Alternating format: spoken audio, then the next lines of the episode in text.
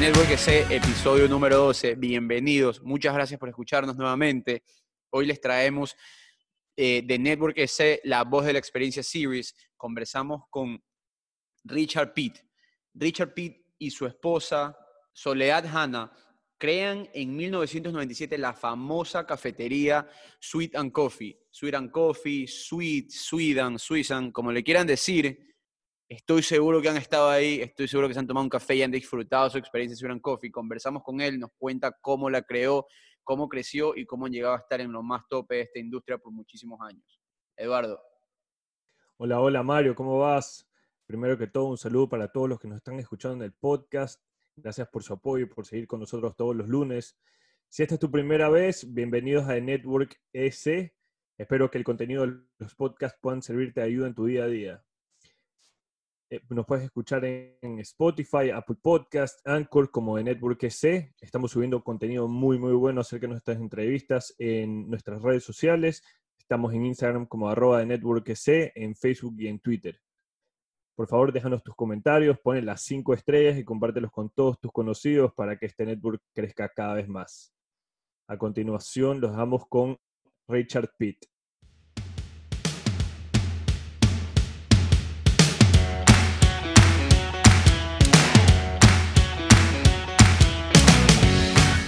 Y muy bueno, muchas gracias Richard, soy Mario con eh, mi co-host Eduardo y bienvenido a The Network. ¿Qué tal? ¿Cómo estás? ¿Cómo te encuentras?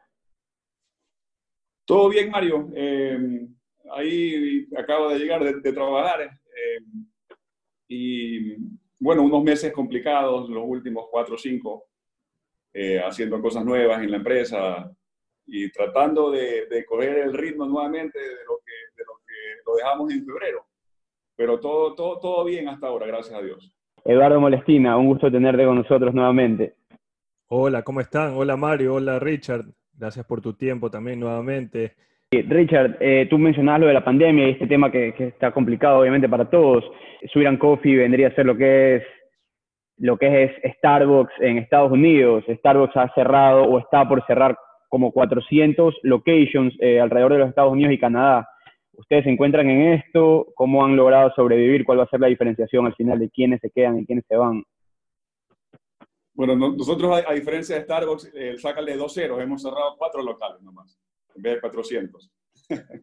eh, bueno, teníamos 101 locales antes de la pandemia eh, y habían, habían entre, entre esos siempre hay locales que, que no están eh, operando o no están rindiendo lo que uno espera y, y, pensábamos que en este momento era lo más adecuado. Una vez que cerramos los locales, porque el 16 de marzo cerramos eh, toda la operación, eh, durante aproximadamente 40 días. Eh, los, los, locales, los primeros locales los empezamos a abrir nuevamente como por abril 20 y pico. Y, y hoy por hoy ya estamos eh, con, con, el 92%, 95% de los locales abiertos. Nos faltarían tres o cuatro locales más de, de abrir. Y como te mencionaba, cuatro locales no se abrieron más. ¿no? ha sido complicado. la, la la apertura de los locales fue, fue poco a poco, no abrimos todo de golpe, sino decidimos empezar a abrir 5, 6, 10 locales por semana, eh, hasta que a finales de, de, mayo, principios de junio, ya teníamos todos los locales abiertos. ¿Por qué hicimos eso? Básicamente eh, viendo los sectores y, los locales que más eh, podían rendir o, o, que eran más oportunos abrir por el tema, por el tema de la pandemia. ¿no? Y, no nos equivocamos porque fuimos abriendo los, los, los, más, ¿cuáles son los primeros que se abrieron? Fueron los locales más express, los locales más independientes, los locales más express, los locales que tenemos alianzas, donde pensábamos que el consumidor eh, podía, eh, podía verlos como un lugar de entrar y salir rápido. Y, y, esos fueron los primeros en abrir. Y luego, y luego empezamos a abrir todos los centros comerciales, los locales que estaban en, eh, con alianzas en almacenes, eh, etcétera, ¿no? Pero ha sido, ha sido toda una, una, estrategia que empezó desde la reapertura de los locales hasta hoy. Eh, los locales Express, Richard, son los de, que tienes de convenio con Listo, ¿verdad? Esos ahí, de la gasolinera. Sí, consideramos esos locales express. también, también pueden haber locales independientes que son, que son sale, ¿no? que tienen que tienen estacionamiento, que tienen facilidades para, para, para parquear, entrar y salir rápido. Eh, eh, locales dentro de los supermercados, también, también, también pueden ser los locales donde el cliente no necesariamente va y se queda una, dos, tres horas en el local, sino más bien que entra y sale. Cuando inició la pandemia, tú como CEO ya tenías 100 locales abiertos, creo, ya el de Plaza Navona ya estaba abierto. ¿Qué fue lo primero que se te vino a la cabeza? Vas a estar cerrado 40 días, tienes 100 locales. ¿Qué decisiones tomaste en ese momento, además de cerrar durante 40 días, pero in-house? Bueno, a ver, primero incertidumbre total, ¿no? No sabíamos en realidad qué, se podía esperar. Eh, nosotros, eh, eh, la, idea inicial definitivamente fue cerrar por, por, el, por la seguridad de, de todos nuestros colaboradores. y poco a poco nos fuimos preparando. Nosotros no teníamos hasta ese entonces un servicio de delivery, por. Nosotros no pensábamos que era un negocio en el cual eh, no era indispensable tener delivery eh, por cómo estábamos ubicados, por la, por la oferta que teníamos. Eh, pero bueno, dadas las circunstancias, tuvimos que poner delivery, ¿no? Era la forma de abrir rápido un local, ¿no? Y, y, entonces nos, nos, estuvimos preparando durante un mes para, para poder entrar con, con plataformas de delivery de las que actualmente están en el mercado y con, y con nuestra plataforma propia.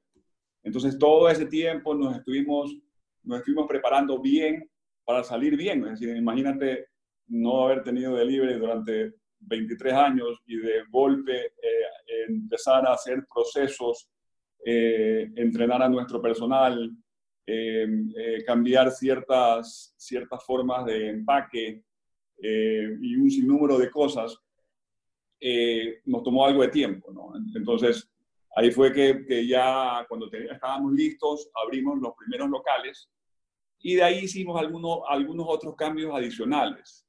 Eh, una vez que eh, fue un poco una prueba, ¿no? Decir, bueno, abramos primero cinco locales a ver qué tal, qué tal reacciona la gente, ¿no? Eh, ¿Te acuerdas? En, a mediados de abril todavía la cosa estaba muy complicada aquí en Guayaquil y en Quito. Entonces era una apuesta para ver qué pasaba y la reacción de la gente fue, fue muy buena. En realidad el, el, delivery nos ayudó muchísimo en ese entonces, el, más del 50%, yo diría que el 60% de la venta en ese momento era a domicilio. Eh, y, y, eh, como te decía, empezamos a hacer ciertos cambios de empaques, empezamos a ver qué era lo que no teníamos eh, para hacer un buen delivery y asimismo también pensando en, en, en lo que el cliente que iba a las tiendas esperaba encontrar. Entonces ahí hubo un cambio de empaque, cambios de procesos, etc. Richard, y eh, tú específicamente tocas en el tema de, de, estas apps de deliveries, que, que, hay algunas. Nosotros tuvimos el, placer de conversar con el CEO de Picker, Juan Daniel Nebel, hace unos capítulos, y lo que le mencionábamos era que, eh, bueno, la discusión que tuvimos era que el mundo de las apps de deliveries está en el proceso de estandarizarse. Entonces tú ahorita me imagino que tienes que haber tratado, eh, de lidiar con muchas de ellas eh, en un mercado que no está totalmente estandarizado. Tú como Suran Coffee lograste estandarizar el mercado de lo que espera la gente cuando va a una cafetería. Y esto es algo que es indudable, porque cuando la gente va a Suran Coffee, puede ir a Suran Coffee más de 100 eh, locales y saben que van a recibir la misma experiencia, sea al local que vayan. Tú cuando empezaste Suran Coffee por allá en 1997, ¿Tu idea era esa visión de estandarizar el servicio de cafeterías en el Ecuador o es algo que va surgiendo poco a poco al andar? Remontándonos al, a 1997, que fue cuando se abrió el primer local, eh, en realidad esto, fue, fue una idea que tuvimos eh, mi esposa y yo en ese momento éramos, eh, nos íbamos a casar en realidad. Y fue, y fue más bien una idea que tuvimos por una oportunidad que se tuvo. ¿no? Eh, en ese entonces los centros comerciales se estaban abriendo, no había casi, casi centros comerciales aquí en Guayaquil, se estaba abriendo Mall del Sol. Y un amigo nos llamó eh, dándonos la oportunidad para ver si queríamos hacer algo en el patio de comida. Era muy difícil llenar un patio de comidas en ese entonces, ahí no había muchas franquicias internacionales y llenar un patio de comidas verdaderamente era, era complicado. nos dieron la oportunidad de ver qué, qué, hacíamos. No es que teníamos un concepto, ahí, ahí creamos recién un concepto. ¿Y cómo nació el concepto? Eh, era, fue, a ver, mi, mi, esposa siempre le ha gustado hacer dulces.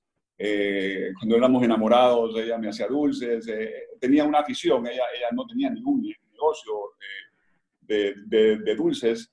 Em, y con, ese, con esa primera idea de que a mi esposa le gustaba hacer dulces, en algún momento, una noche de inspiración, nos sentamos y dijimos, bueno, ahora tenemos esta oportunidad, ¿qué hacemos?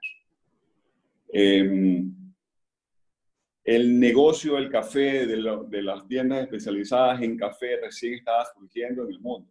En, en el 97, en, en, en Latinoamérica o, o en, Estados Unidos, se encontraban recién las primeras cafeterías especializadas. ¿no? En Europa definitivamente eso, eso ya tenía muchísimos años. Eh, yo, había, yo había visto ciertas ideas de, de, de, tiendas especializadas en café y decidimos hacer un complemento, hacer algo, ¿por qué no hacemos algo que, que venda dulces y café?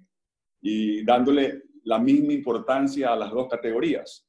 ¿no? Así, así vino el nombre. Pues no fue, cuando a mí me preguntan, ¿y cómo nació el nombre? ¿Cómo nació el concepto? Yo, le, yo, le, yo les digo, en verdad fue un día, una noche en el cual eh, de inspiración, de ideas, y dijimos, bueno, eh, ¿qué, tal, ¿qué tal suena Sweet and Coffee?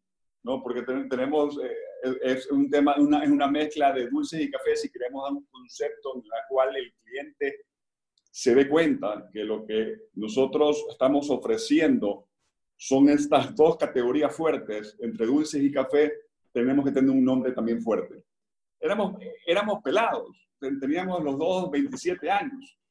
Eh, eh, yo tenía algo de experiencia en, en, negocios de servicio.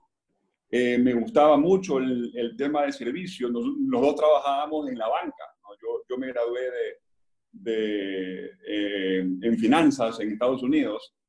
pero siempre me gustó el tema de servicio. ¿no? Yo antes, antes de, de Suran Coffee eh, puse unas discotecas, unos bares, que más o menos era también eh, tema de servicio.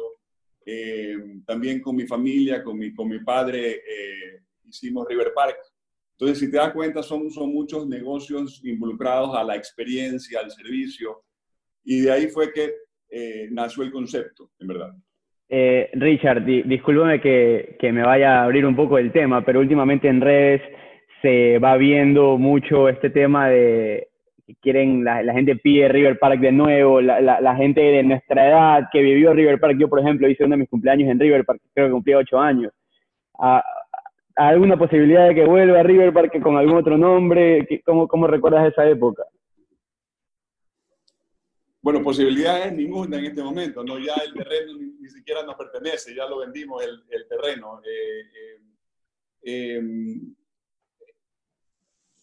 Creo que hay oportunidades para hacer un parque de diversiones como ese. Eh, en su momento había, habían, cosas, habían, habían, divers, habían parques de diversiones o, o, sitios de entretenimiento distintos a lo que era River Park.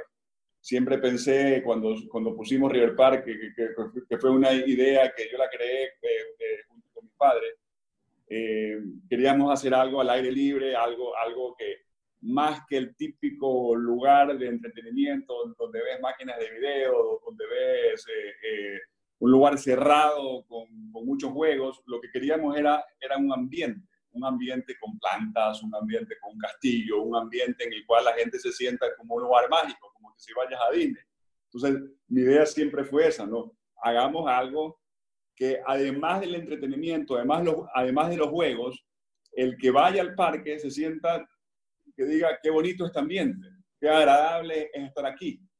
¿no? Eh, y, y, eso inclusive cuando hicimos los locales de Ciudad Coffee también pensábamos en, eso. No, no, vamos a, en, en, ese entonces, en Guayaquil, en el Ecuador en general, eh, no habían los lugares de comida, eh, no se esforzaban mucho por la decoración, no se esforzaban mucho por, por el ambiente del, del local.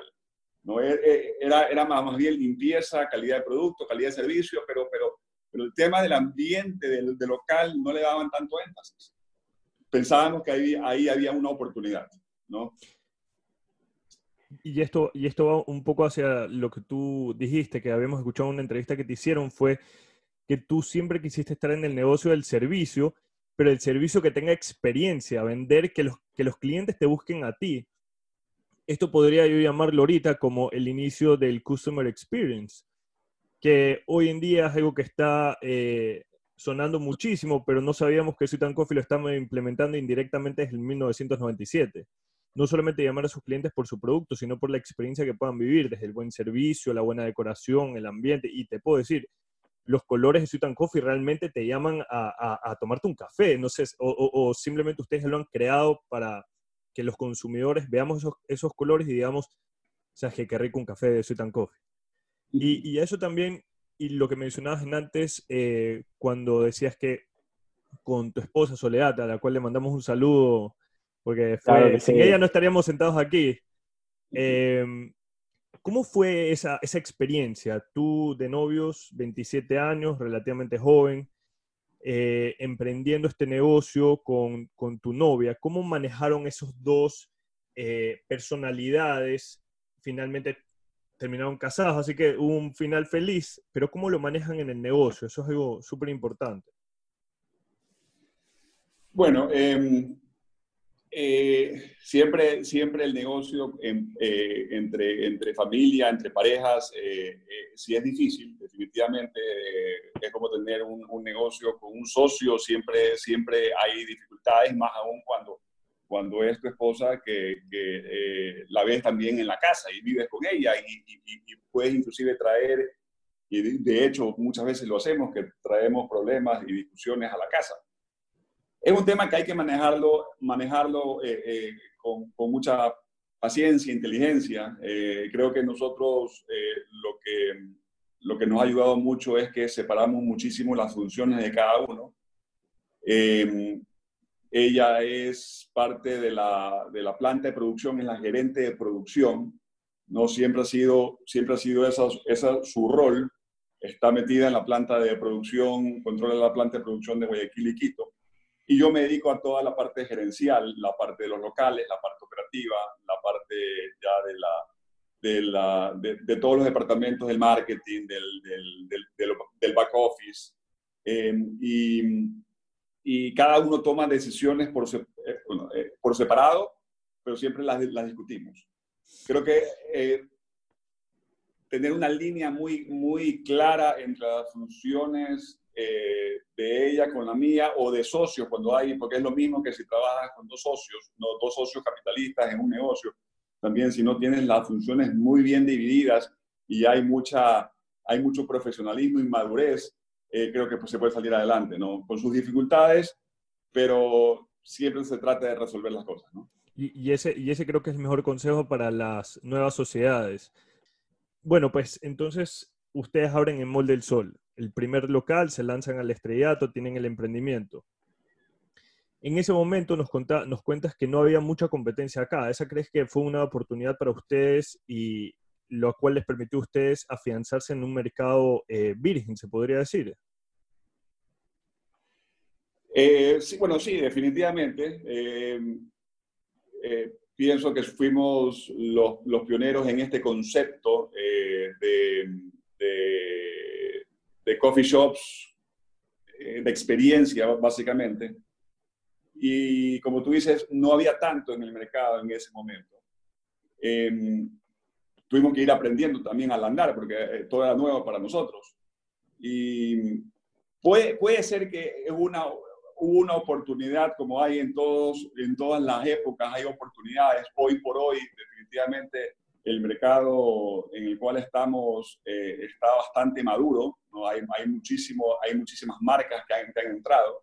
Quizás ahora es más difícil para una marca hacerlo, pero yo creo que igual el, el, a mí siempre me preguntan esto aquí y, yo digo, mira, eh, un concepto puede ser que, que quieras vender eh, pizzas o hamburguesas, menciono eso, esos dos mercados porque, porque están también bien saturados y maduros en el país. Pero si tú entras con un concepto, con algo específico, con una ventaja específica, con algo nuevo y dando un, un, concepto renovado, eh, eh, con, con eh, la calidad necesaria, es muy difícil que te vaya mal.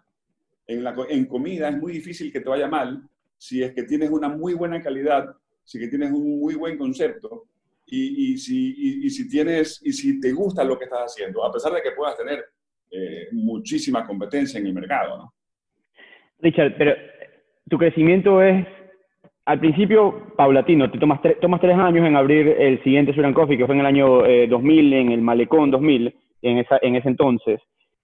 Te tomas los tres años, abren el segundo local, puedes manejar un segundo local, quizás puedes manejar un tercero, pero ya el crecimiento de manejar más de 100 y ningún franquiciado, porque no lo hacen, tiene que ser algo eh, de locos en el que ustedes tienen que decidir, este es el momento en el que nuestra marca va a ser nacional y vamos a expandirnos de la mejor manera.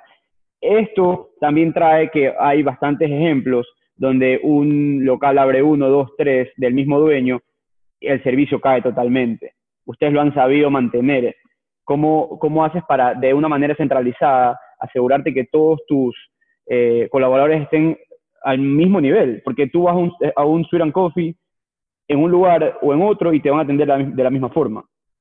Bueno, a ver, como tú lo dijiste, eh, nosotros nos demoramos en abrir el segundo local. Nosotros abrimos el primer local en el 97, el segundo local fue en el 2000, después de tres años. Eh, y de ahí los siguientes fueron creo que en el 2002. Eh, y, y, el crecimiento en los primeros 10 años fue, fue relativamente lento. Nosotros no conocíamos mucho del negocio. Yo, no, yo tomaba café, pero no conocíamos mucho del negocio éramos, como, eh, como ustedes saben, eh, eh, éramos, éramos jóvenes con poca experiencia o nada de experiencia en restaurantes, más, bien la, nuestra experiencia era en, otro, en otra rama, yo algo en servicio, pero no en restaurantes. Entonces, creo que la decisión de no apresurarnos y de no salir como locos. Si no, no fue bien el primer local, abramos el segundo local inmediatamente. Creo que fue muy acertada. Eso creo que nos ayudó muchísimo en afianzarnos, en hacer manuales, en hacer procedimientos, en conocer muy bien el negocio, en, en, en em, empezar a ahorrar, en tener un capital. Eh, em, eh, para que tengan una idea, nosotros los, todos los locales que se han abierto, eh, la compañía no ha prestado un solo dólar a la banca todos los locales se han, se han abierto con, con la misma plata que el negocio genera. En los 23 años. Perdón. En los 23 años jamás han prestado fondos. Ni un, ni un centavo. ¿Cómo así?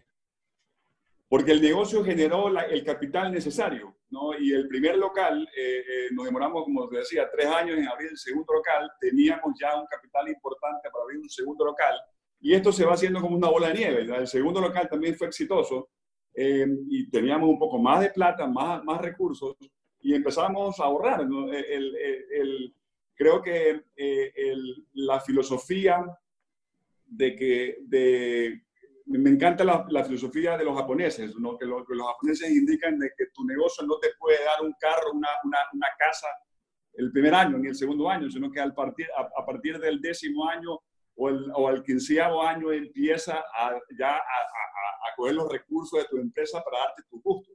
Nosotros en realidad capitalizamos muchísimo al principio, ¿no? Y, y, ya cuando teníamos 10, 20 locales, ya te imaginarás lo que nos representaban esos locales y ya abrir 5, 6 locales al año con la misma el, mismo eh, utilidad que generaba la empresa era posible.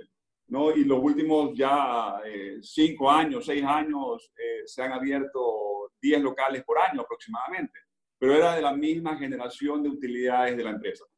Pero que me preguntabas... Eh, disculpa, ahorita que me estás hablando de este tema, me parece, eh, me parece increíble y quizás mucha gente que esté en el, en, el, en el punto en que me expando, no me expando, me cambio un nuevo local, no me cambio un nuevo local, eh, invierto, ahorro, presto plata.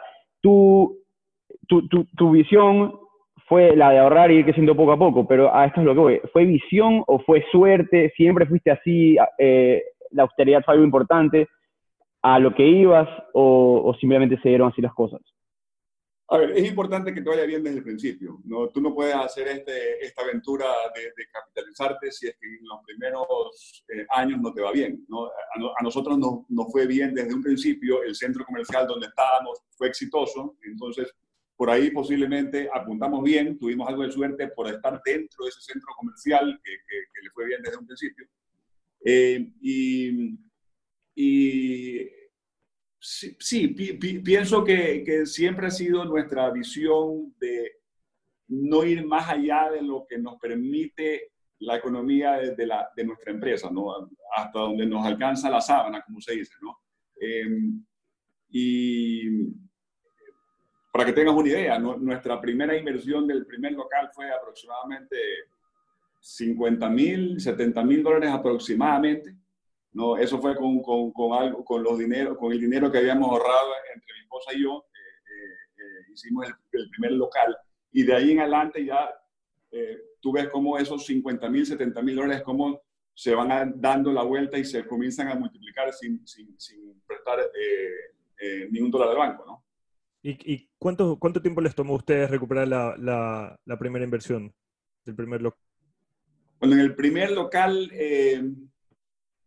yo calculo que fue más o menos un año y medio aproximadamente. Eso es súper rápido. Súper bueno también. Y desde ahí, eh, la, otra, eh, tú me decías que no han sacado utilidades. Eh, ¿cuánto, ¿En qué año ustedes decidieron ya por fin repartirse utilidades o todavía sin capitalizar? obviamente, que, no, obviamente que ya no. Es decir, la, la, el, en los primeros años, eh, todo se capitalizó, se iba capitalizando, eh, teníamos, teníamos unos sueldos, eh, pero ya en el momento que se tenían más locales, donde ya teníamos una cantidad determinada de locales, ya la, la, empresa podía repartir dividendos y podía capitalizar también. ¿no? Entonces, eso fue a partir ya, yo calculo que a partir de que teníamos cuatro o cinco locales pudimos hacer eso. ¿no? Oye, y eh, Richard, también un, tema que es importantísimo cuando la gente empieza a emprender.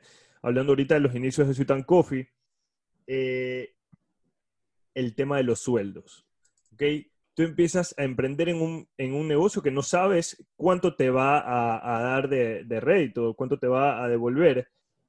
¿Cómo, cómo fue el sueldo que se pusieron ustedes? No sé si la pregunta es muy infidente, pero para mí sí es importante de eh, al momento de emprender, cómo tú cuantificas lo que tú deberías percibir para poder seguir en ese negocio y no simplemente desistir. Bueno, a ver, eh, yo creo que cada, cada, empresa tiene, puede pagarse su sueldo de acuerdo al ingreso de la compañía, ¿no? Eh, yo no creo en esas compañías a veces que, que, tienen una venta determinada anual, pero tienen unos mega sueldos, que, que todo se va en sueldos. Eh, eh, me parece, eh, siempre he sido de la filosofía que la empresa debe empezar pequeña. Si tiene ingresos, si tiene pocos ingresos, también tiene que, tiene que tener pocos gastos. ¿no? Y ir creciendo de acuerdo a cómo va creciendo sus ingresos. ¿no? Y así fue creciendo Sweet Coffee. ¿no? Es un, un, ejemplo de cómo empezamos nosotros con éramos eh, en el local, más mi, más mi esposa y yo haciendo de todo, ¿no? Éramos ocho personas aproximadamente en el local y se pagaban sueldos de ocho personas. No, no teníamos ahí ni contadores, ni, ni, ni, ni, gente de marketing, ni de operaciones, ni de absolutamente nada. Y me imagino que todo el mundo hacía de todo. O sea, usted, ¿tú hacías, fuiste barista algún momento no? Fuimos baristas, fuimos cajeros, fuimos choferes, fuimos bodegueros, de todo. ¿no? Claro, eh, Así es. Y, ahí era una empresa en la cual siempre fue eh, sana financieramente porque no tenía deudas y todo lo que era ingresos, tenían, teníamos gastos bajos y las utilidades eran importantes, ¿no? Y poco a poco se fue, de acuerdo a los ingresos de la empresa, fuimos haciendo crecer la empresa. ¿no? Imagínate, de 8 empleados pasamos a, a 1.150 empleados.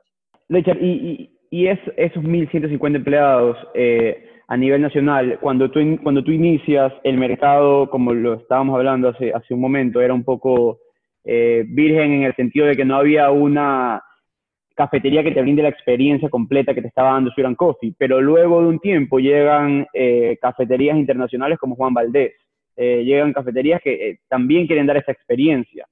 ¿Cómo tú transicionas del mercado que tú tenías eh, completo donde tú eras el que dictaba la experiencia a algo que se iba segmentando cada vez más. Porque tuviste que en algún momento decir, a ver, tengo estos competidores que están viniendo y están haciendo las cosas diferentes. ¿Qué voy a hacer yo para seguir haciendo, para seguir teniendo el éxito que estoy logrando? Bueno, tratamos siempre de ser pioneros en, la, industria aquí en el Ecuador. ¿no? Eh, tratamos de, siempre ir eh, innovando, ¿no? de, estar adelante, adelante de, nuestra competencia. Em, y a pesar de que la competencia siempre, eh, siempre nos ha ayudado para mejorar, ¿no? eso no es, eh, no, es, no es algo que se dice, sino que en verdad se practica. Nosotros hemos mejorado muchísimo también, no solamente por nuestros clientes, sino por la competencia. Em, creo, que, creo que la competencia también abre mucho más el mercado, definitivamente. Em, yo no vi nunca una amenaza eh, frente, frente a, a, las, a, las, cadenas internacionales que que han venido o que pueden venir. Me parece que eh, nosotros eh, tenemos nuestro mercado y si es que nos mantenemos siempre innovando y un paso adelante en servicios, en tecnología, en, en, en, en la forma de cómo hacemos las cosas, en, la oferta de nuestros productos, siempre nos mantenemos un, un, paso adelante, siempre vamos a estar liderando el mercado. Nosotros vemos a veces muchas marcas en las cuales eh, eh, empezaron y, empezaron a ver, empezaron a ofrecer productos muy parecidos a, los nuestros. ¿no? Eh, eso es bueno porque sabemos, en, en, esos casos puntuales, sabemos que si innovamos, si creamos algo nuevo, vamos a estar por delante de ellos. Richard, y ¿Alguna vez ustedes han pensado, que el mercado ecuatoriano ya nos está quedando chiquito, es hora de, es hora de cruzar fronteras? Nos vamos a Colombia, Panamá, Perú, etcétera. No se lo he pensado varias veces, en realidad. ¿no? Eh, se, ha tenido, se ha tenido conversaciones con, con, posibles candidatos, gente que nos ha buscado o gente que nosotros hemos encontrado con, con un perfil adecuado, eh, pero no se han dado las cosas. Yo creo que en algún futuro cercano podemos estar abriendo en algún otro país. Creo que estamos preparados completamente para hacerlo. Eh, eh, tenemos ya la, la, gente, creo, creo, que ahí lo más importante es, tu tipo de trabajo, el trabajo, el equipo de trabajo que, tienes atrás, que, que, que, pueda ayudar para, para, hacer, para hacer, dar ese, ese crecimiento en otros países. Y, y, ese crecimiento también viene de la mano con, ok, me voy a otro país, pero me voy a otra cultura. Y tú lo hiciste aquí eh, localmente, que la costa y la sierra son dos mundos totalmente diferentes. Abriste en Quito, eh, si no me equivoco, en el 2004. ¿Viste alguna diferencia en el comportamiento del consumidor, algo que ustedes tuvieron que cambiar en sus procesos? ¿Cómo fue esa adaptación a, a un mercado que es diferente? A ver, procesos no. Las cosas se manejan bastante parecidas. Eh, ofertas de productos muy similar en un 95%. Eh, lo que sí es que en Guayaquil somos más fuertes que en Quito. Eh, eh, creo que es por, por, porque tenemos primero más locales acá. Acá, acá hay 60 y 62 locales, me parece que aquí en Guayaquil y en, Quito, entre Quito y Yambato, son como 39. eso definitivamente te da más fuerza. En, en Guayaquil estamos más tiempo. Pero, pero en, en realidad eh, tratamos de, de, adaptar nuestro concepto tanto en Guayaquil como en Quito haciendo exactamente lo mismo. Eh, y nos ha ido bien, pero, pero como vuelvo y repito, ¿no? en Quito quizás, eh, no sé, pensamos siempre que hay, hay marcas tradicionales de Quito fuertes en el caso de Juan Valdés entró más fuerte en, Quito que en Guayaquil definitivamente. Entonces compartimos algo el mercado en Quito eh, con, con, otras marcas definitivamente. eso, estaba leyendo, es verdad, tu Juan Valdés ahí en Quito tiene bastante posición, a diferencia de acá de, Guayaquil.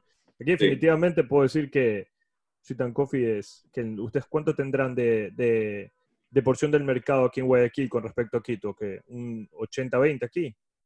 70-30. 70-30, igual es súper alto. Considerando que Juan Valdés me imagino que se lleva al 28 y 2% será Lúcuma y cualquier otra cafetería que haya. Sí, no sé si Juan Valdés coge el 28 en realidad. Eh, creo que hay otras otras marcas más fuertes que Juan Valdés ya aquí en Guayaquil. Eh, entraría, entraría eh, dentro de, ese, de, de, tus peers, entraría este lugar de que está en, en la clínica Kennedy, que se me fue el nombre. Em, está en la clínica Kennedy. Que está en la clínica Kennedy Café Bombons. Café Bombons. ¿E-, ¿Ellos son competencia de ustedes directa? Es una marca tradicional muy, muy antigua de Guayaquil, ¿no? Que tiene, yo diría que por lo menos unos 35, 40 años, ¿no? Pero ellos eran dulcerías al principio y cambiaron completamente su concepto hace unos cuantos años atrás. ¿Vieron, eh, ¿vieron ese...? Ellos han, entrado, ellos han, entrado, fuerte en los últimos años. Eh, se han expandido muy bien acá en Guayaquil. Eh, no sé en realidad si son la segunda marca actualmente en Guayaquil, no he hecho un estudio de mercado desde hace algunos años atrás, pero sí hay marcas, sí hay, marcas fuertes que están entrando, ¿no? Hay, hay, dos o tres más que, ya tienen eh, eh, más de posiblemente 10 locales en Guayaquil o más que están entrando muy bien. Y una pregunta, nosotros nos damos cuenta que tú estabas eh, casi, casi que en todos los lugares de Guayaquil.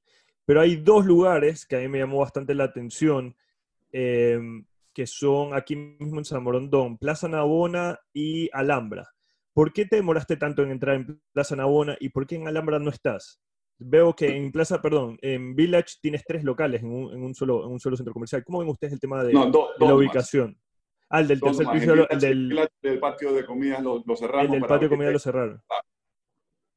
Eh, la pregunta, bueno, ¿por qué en Navona y no en, en, en Alhambra? ¿Y, cómo eh, ven estratégicamente las ubicaciones? A ver, bueno, se hace un estudio de mercado definitivamente de la plaza o del centro comercial, ¿no? Para ver eh, quién, qué plaza da, ofrece más, ¿no? Y, definitivamente, bueno, también, también vemos que nuestros locales no se canibalicen. ¿no? Eh, que si bien es cierto, hemos hecho eso. ¿no? Nuestros locales, muchos locales se canibalizan uno con el otro. ¿no? Al tener dos, dos, dos, locales en un centro comercial, es más, en casi todos los centros comerciales ¿Tienes dos? de tenemos dos locales. Eh, pero bueno, se, se, en su momento se probó, se hizo un estudio y a pesar de que canibalizaba al otro local, igual era, era, era efectivo tener un segundo local, ¿no? Em, y, y, sí, bueno, en la zona de San Borondón eh, decidimos también, porque ya locales más grandes, locales independientes como, como Navona, como Plaza Lagos, eh, no queremos poner un local al lado del otro, porque ahí sí, ahí sí quizás lo canibalices aún más. Y, y también hay otras, hay otras oportunidades, ¿no? Eh, no abrimos tampoco, podríamos abrir 20 locales en un año, pero quizás eh, a veces se cometen errores por abrir demasiado rápido en este momento y empezamos a tener locales no tan eficientes. Eh, entonces, en ciertos momentos, más bien, eh, frenamos un poco y decimos, a ver, estudiemos bien la zona, estudiemos bien la zona y no abramos solamente porque nos están ofreciendo un local cuando hay otros sectores que todavía no hemos entrado. Y, hoy en día, Richard, eh, ¿cuál es el local más rentable que tienes y cuál es el menos rentable? El, local, más rentable, el local más rentable, más que más, más rentable o que más vende. Me diría yo por el tema de rentabilidad. ¿Cuál es el, el, mejor local? Así es, es la gallinita de los huevos de oro.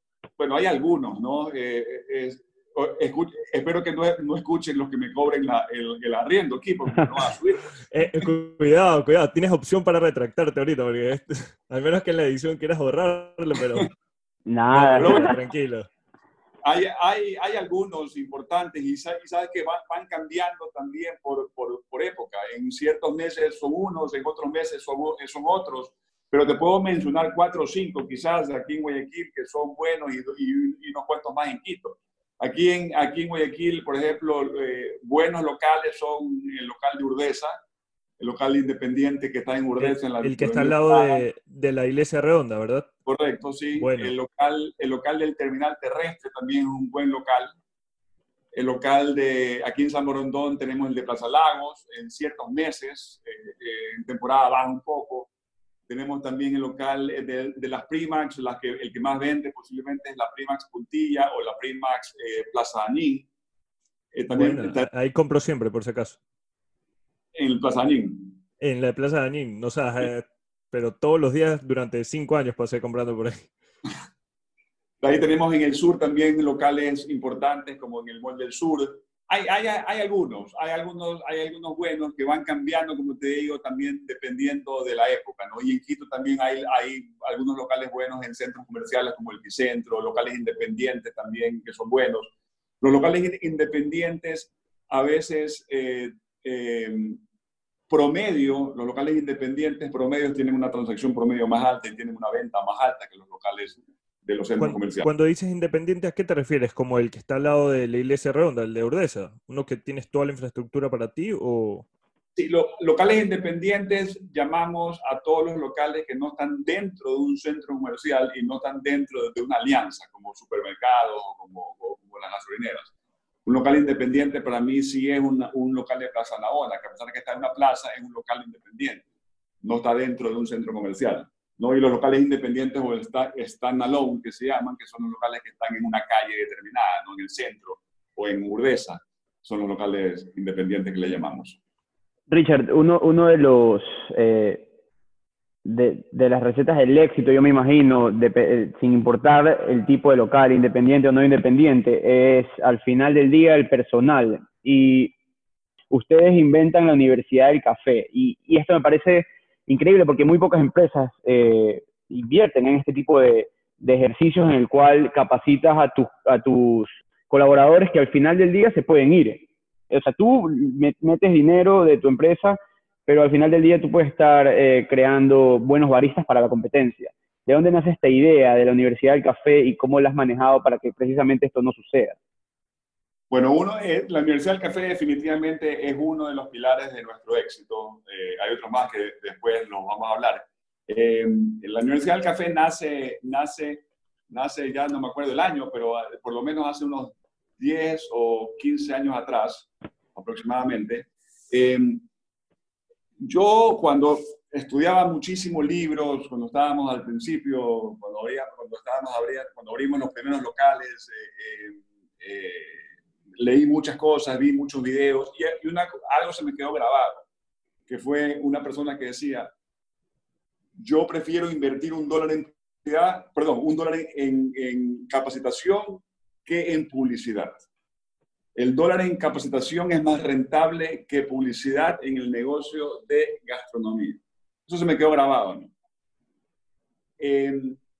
definitivamente entendimos desde el principio que nuestros colaboradores eran las personas que tenían el éxito en sus manos. Eran los que hacían el café, eran los que atendían a los clientes, eran los que, los, que lideraban el, el, local, los que limpiaban el local, los que daban la experiencia, en gran parte eran los colaboradores. Y, entendimos que si no se capacitaban, pero verdaderamente una capacitación, eh, no íbamos a llegar a ningún lado.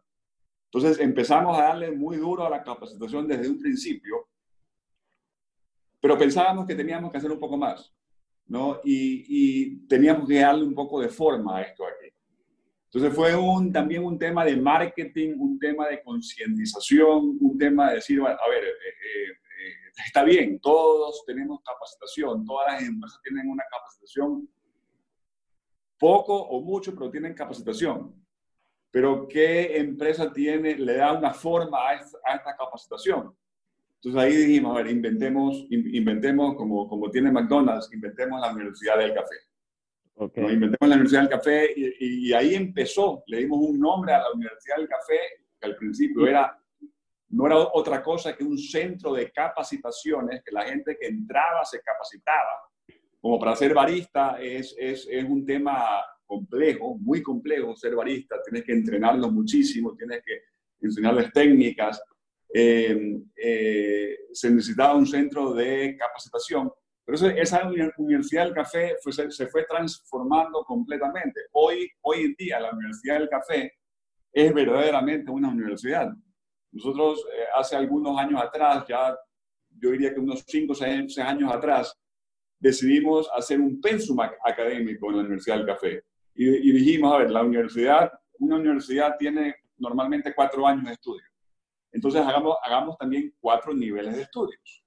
Eh, en cada nivel habían cinco cursos, o hay cinco cursos, desde, cursos de, de técnicos de manipulación de alimentos, de barismo, de repostería, de, de temas de mantenimiento, hasta cosas un poco más de servicio, de liderazgo, de motivación y un sinnúmero de cosas, todo relacionado con la industria gastronómica. Entonces, cada uno de estos niveles o años, la gente o los colaboradores de diferentes niveles, nosotros les pusimos niveles a cada colaborador. En, el área operativa, que son los locales, hay, hay cuatro niveles. En otros departamentos hay tres niveles. Entonces, para tú pasar de un nivel a otro, o para ascender, por ejemplo, el barista o el de atención al cliente para ascender a cajero o el cajero para ascender a, a, barista máster o a líder, tiene que haber primero completado los cinco cursos de este nivel, ¿no? Y ese es un requisito para poder ascender dentro de la compañía. Y así sucesivamente todos van cogiendo estos cursos y al final lo que tenemos son graduados, ¿no? Ya nosotros desde hace tres años ya tenemos eh, eh, graduados todos los años. Y todos los años se nos gradúan aproximadamente unas 20, 30, 40 personas de la compañía, porque no, esto, este, esta universidad del café no es para, para personas fuera de la compañía, nos han pedido muchas veces que la abramos, pero hay tanta gente que tenemos que entrenar y capacitar dentro de la compañía que no tenemos el tiempo ni la capacidad para hacerlo. Esto nos ha ayudado muchísimo para poder no solamente tener gente nueva, bien entrenada, sino que la gente que está dentro de, nuestro, de nuestra empresa esté capacitada y esté entrenada permanentemente durante todos eh, los años que está dentro de la empresa. Eso, eso justamente te quería preguntar, eh, porque el mundo del café, eh, para hablar específicamente del café, es un mundo bien complicado y hay amantes del café en todas partes. Aquí en Ecuador tenemos un cacao excelente. Eh, ¿No has pensado abrirte algo para que instruyas a la gente de, cómo crear tu café molido, de cómo eh, servirte tu buen expreso en la mañana mientras mezclas diferentes cafés de Suran Coffee, de otro tipo de café y así ir creciendo esta cultura? Bueno, de hecho hemos empezado a hacer talleres para clientes, ¿no? Desde hace, desde el año pasado empezamos, empezamos dentro de la Universidad del Café un beneficio para nuestros clientes grano de plata o, grano de oro, con, la, con, la, aplicación que tenemos de fidelización. Invitábamos a clientes, pero gratuitos, no es que les cobrábamos, no es que era un tema de, que, de un negocio extra, sino más bien invitábamos a clientes, a un grupo de 10 personas, y le dábamos un taller de cuatro o cinco horas de todo lo que tenía que ver con el café, desde, desde la planta hasta la taza. ¿no? Y, de estos talleres hemos hecho ya cuatro talleres. La idea era seguirlo este año, pero dadas las circunstancias nos tuvimos que cruzar. Pero sí, esa, esa, es, esa es la idea de dar a, conocer más eh, el mundo del café a, a, clientes inicialmente. Y bueno, quizás más adelante, eh, si no tenemos la capacidad dentro de las instalaciones podemos ahora, que estamos todos acostumbrados a hacer, hacer capacitaciones por Zoom, podemos empezar con esto, ¿no? Claro, claro, claro que sí. Y Richard, tú que estás involucrado en este mundo, por ejemplo, aquí en el Ecuador, ¿dónde piensas que se produce el mejor café? Bueno, hay, hay, hay, muy buen café en bastantes regiones del país.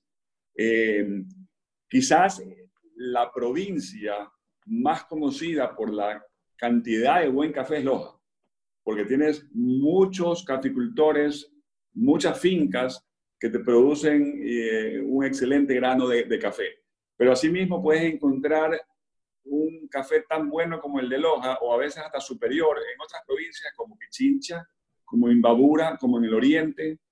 Eh, todos los años se hace aquí eh, el concurso de taza dorada, donde se premian los mejores granos de café del Ecuador que van los productores con sus, con sus muestras y es un, y es un jurado eh, internacional. Y en los últimos 10 años me parece que los, los, las provincias o los sectores que han ganado siempre están entre Loja, entre Imbabura, entre Pichincha, el Oriente. Eh, el café especial, el, el café especial lo que consumes en, eh, en, Expreso, en, en, nuestras cafeterías, normalmente es de la sierra. Ok, sí, a eso iba. Ajá. es café de altura. Usted... Eh, tiene un excelente grano, pero quizás es un café con diferentes características, que, que también es de una excelente calidad, eh, pero más se ve eh, café de altura en estos momentos, ¿no? Eh, si, me hablas de calidad de producto. Richard, tú estás eh, indudablemente en una cadena de suministros cuando traes el café desde, desde la sierra, por ejemplo. Hace unos días tuvimos la, conversación, una conversación muy interesante sobre blockchain, sobre blockchain technology con Vanessa Barberi. Ella nos explicaba que, por ejemplo, los restaurantes podrían, podrían asegurarle a sus clientes que el café que ellos les están produciendo es de la mejor calidad y es hecho de tal manera que es creado con buenas prácticas, creado para ayudar al medio ambiente por medio de esta tecnología de blockchain. Y tú que estás a la vanguardia de la innovación, te quería preguntar si eh, no, no, habían explorado por ahí ese tipo de, tecnologías con la gente que lo crece, el que lo procesa y luego tú que lo sirves directamente al consumidor. Bueno, a ver, no, eh, a ver, nosotros nosotros lo que hemos hecho eh, en temas de procesos eh, de, nuestro café es que em, eh, lo que le, de hace, desde el principio fue comprarle a los caficultores, aquí, aquí el, tema del café es que son caficultores muy pequeños, ¿no? le compramos más de 2.000 caficultores que, que van en asociaciones.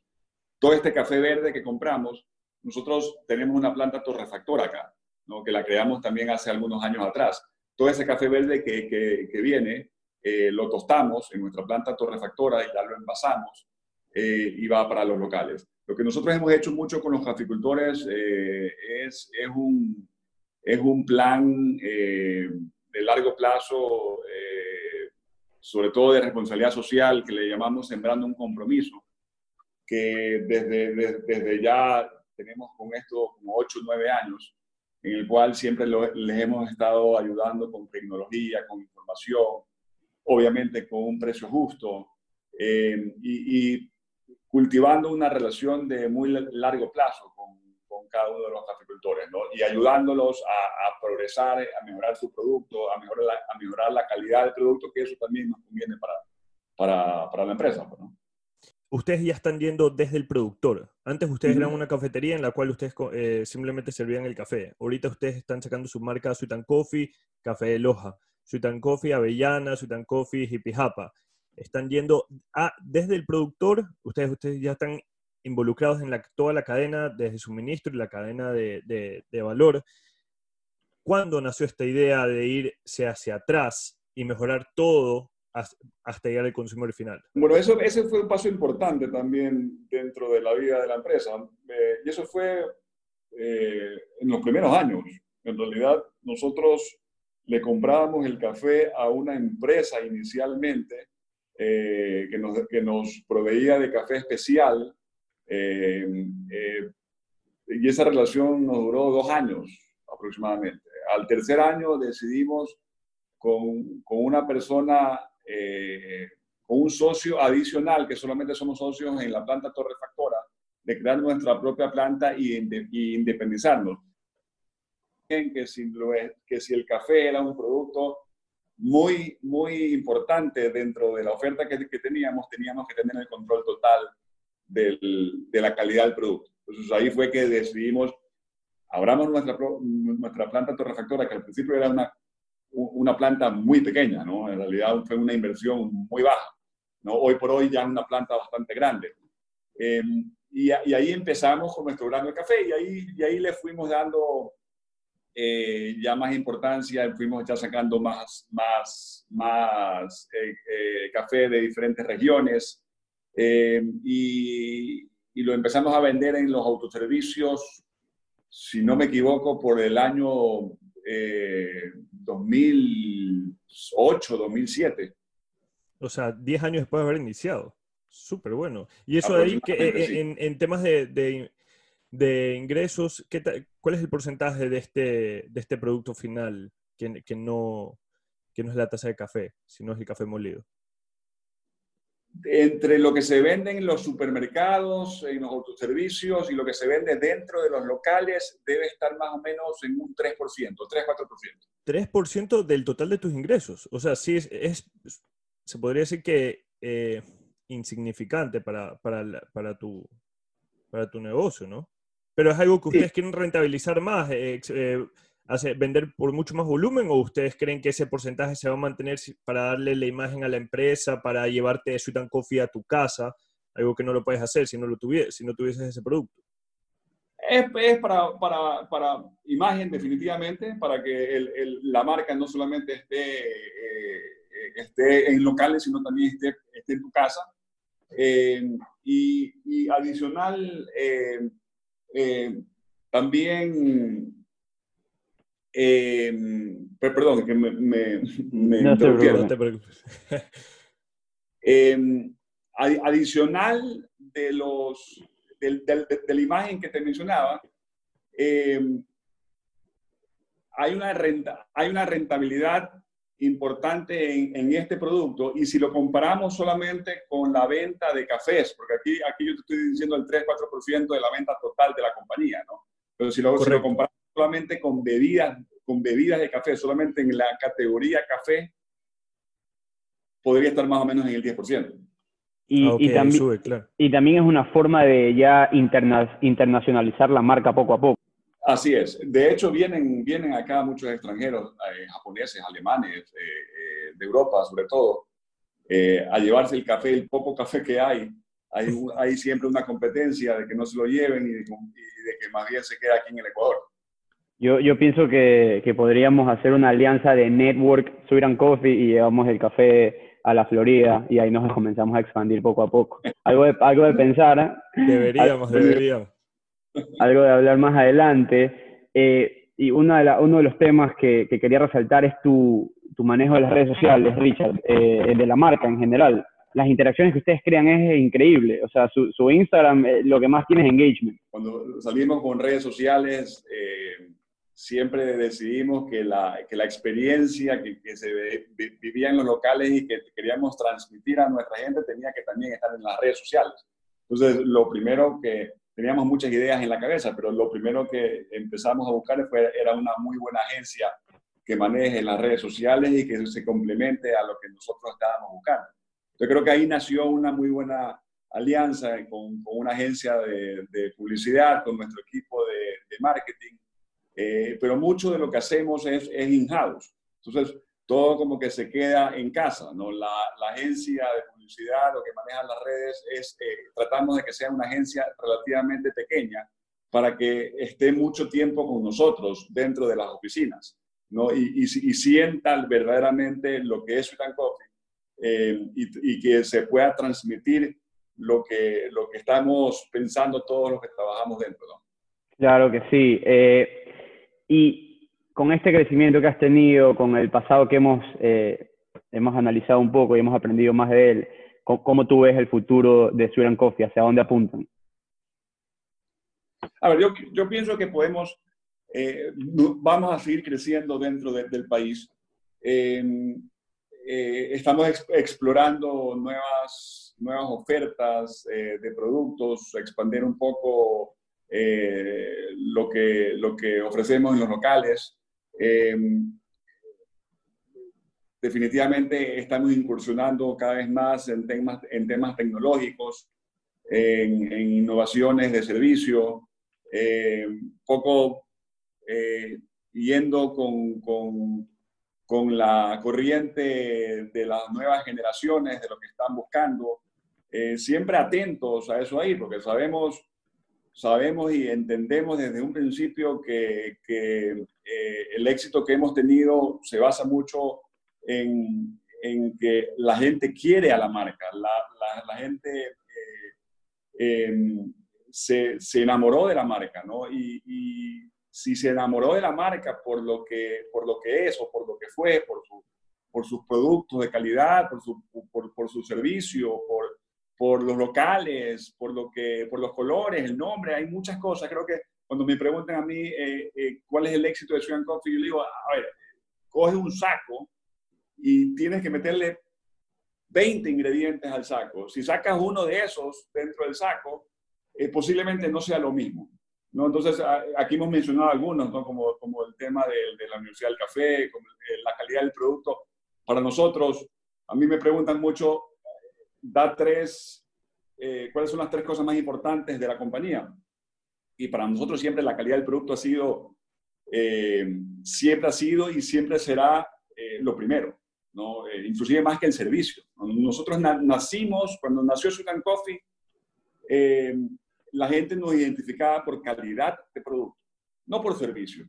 El servicio fue mejorando con el tiempo. Yo no puedo decir que desde un principio la gente atendía bien en los locales.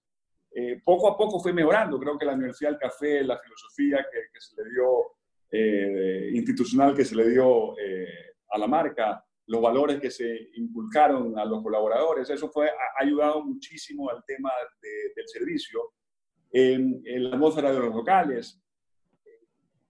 Pero lo que decía, ¿no? si, en algún momento el cliente o nuestros clientes se dejan de, de enamorar de la marca, pierden esa relación.